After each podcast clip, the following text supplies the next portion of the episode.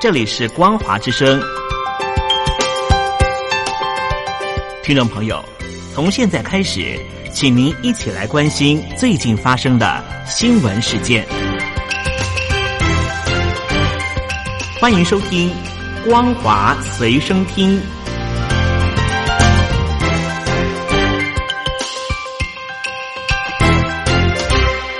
手机旁的听众朋友，您好，欢迎收听《光华随身听》，我是嘉玲。我们来关心最近发生的新闻。世界卫生大会 （WHA） 十八日开幕，中国大陆国家主席习近平在开幕式致辞说，他支持在新冠肺炎疫情获控制后，独立调查全球在世界卫生组织下的抗疫表现。欧盟和澳洲先前提出决议草案，最新版内容是呼吁独立评估世卫抗疫措施和疫情起源，但是完全没有提到大陆。这个案子已经获得一百一十六国支持，外交人士透露，美国也可能支持。习近平说：“面对疫情，中方始终本着公开、透明、负责任的态度，及时向世卫及相关国家通报疫情，第一时间发布病毒基因讯息，毫无保留的分享防控经验，尽己所能为相关国家提供大量支持资源帮助。”他还称许世卫在秘书长唐德赛带领下推进国际抗疫合作。习近平还宣布，大陆将在两年内提供二十亿美元国际援助，用于支持受疫情影响的国家，特别是开发中国家，以抵抗疫情及让经济社会恢复发展。WHA 将讨论欧盟提出的一项决议草案，草案要求独立评估世卫在谭德赛领导下的抗疫表现。谭德赛十八日说，将尽早针对疫情的应对措施启动独立调查。草案内容还要求让世人及时且公平合理的获取安全有效的新冠肺炎诊断、医疗和疫苗。外交官员指出，欧盟决议案内文经过一个多星期的密切协商才达成脆弱共识，但是内文仍然可能更动。一名欧洲外交官告诉路透：“看起来这项决议草案会通过。从政治面来讲，现在各界已经同意评估整套机制和调查病毒源头，但不是马上评估。重要的是，我们都能够同意这项决议草案。”欧盟决议案除了获得澳洲的支持，英国、加拿大、印度、日本和俄罗斯都表态赞成。习近平的开幕谈话显示，大陆也将支持。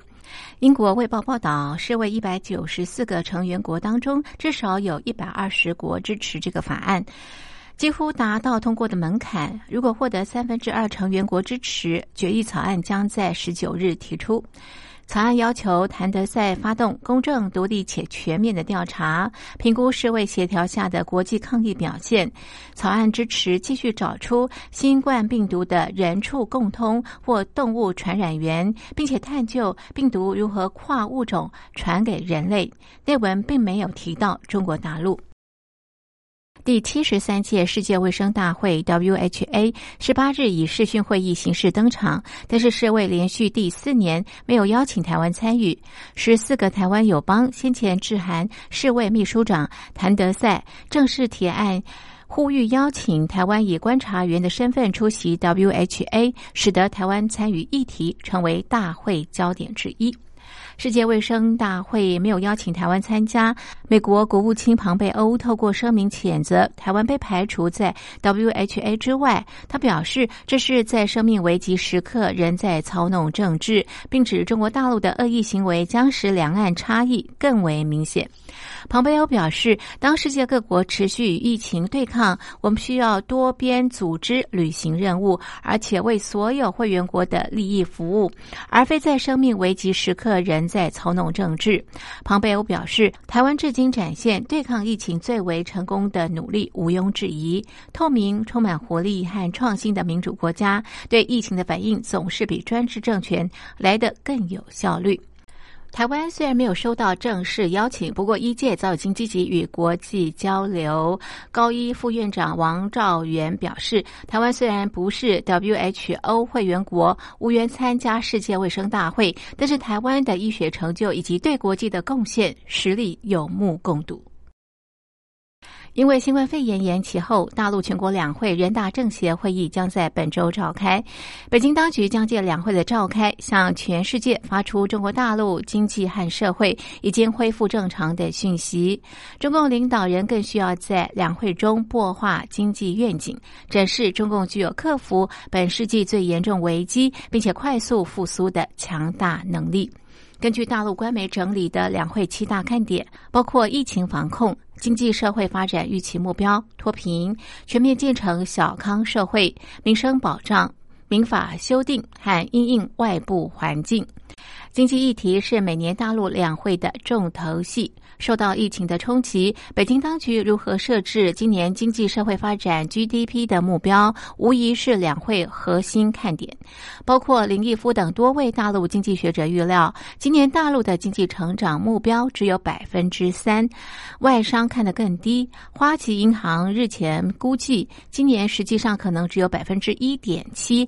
作为世界经济引擎，大陆能不能克服福不利的因素，将今年的经济目标定为？多少全球关注？可以肯定的是，中国大陆未来几个月的路并不平坦。第一季史上最大幅度的经济下滑，必将拖累大陆今年的经济增长。目前经济复苏相当的缓慢，尤其是服务业几乎停摆，制造业则是取决于世界其他国家对疫情的控制。北京当局虽然对逐步复苏充满了信心，但是必须顾及采取刺激政策的时候，避免出现经济过热或者是债务。负担过重。二零二零年是大陆全面建成小康社会和“十三五”规划收官之年，要打好防范化解风险、精准脱贫、污染防治的三大攻坚战。然而，截至今年二月底，还有五十二个贫困县。未摘帽，两千七百零七个贫困村没有脱贫，加上已经脱贫人口当中有近两百万人有返贫的风险，边缘人口当中还有近三百万有致贫的可能，脱贫任务异常的艰巨。除了经济议题之外，两岸、香港和中美贸易战等是台湾社会关注的议题。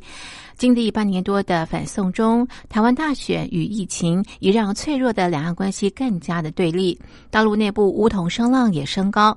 中国国际问题研究院亚太所所长刘青表示。维护一个中国原则是两岸关系政治基础，涉及两岸关系根本性质的原则问题没有模糊的空间。此外，疫情在全球蔓延，不少国家指责北京，中国大陆面临的外部环境更趋严峻复杂。中共高层指出，要坚持底线思维，做好较长时间应对外部环境变化的思想和工作准备。这种指示将如何影响北京的对外政策，也备受瞩目。香港立法会十八日再爆冲突，立法会内务委员会开会，十四名民主派议员被逐出会议室，四十名建制派议员选出内务委员会主席。香港立法会内务委员会去年十月至今举行了十四次会议，在反送中运动的背景之下，一直没有选出主席，致使内会职能没有办法展开。港府提交的法律没有办法进入审议阶段，到七月立法会结束将行作废。四月到五月之间，大陆港澳办和驻港中联办首度联袂发文炮轰，指香港民主派拖延立法会内会主席选举是。政治蓝场。十八日午间，立法会内务委员会由建制派议员陈建波主持选主席。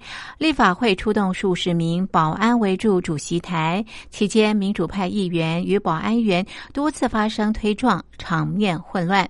期间，陈建波先后要求十四名民主派议员离场，最终在没有民主派议员的投票之下，选出了内务委员会的主席。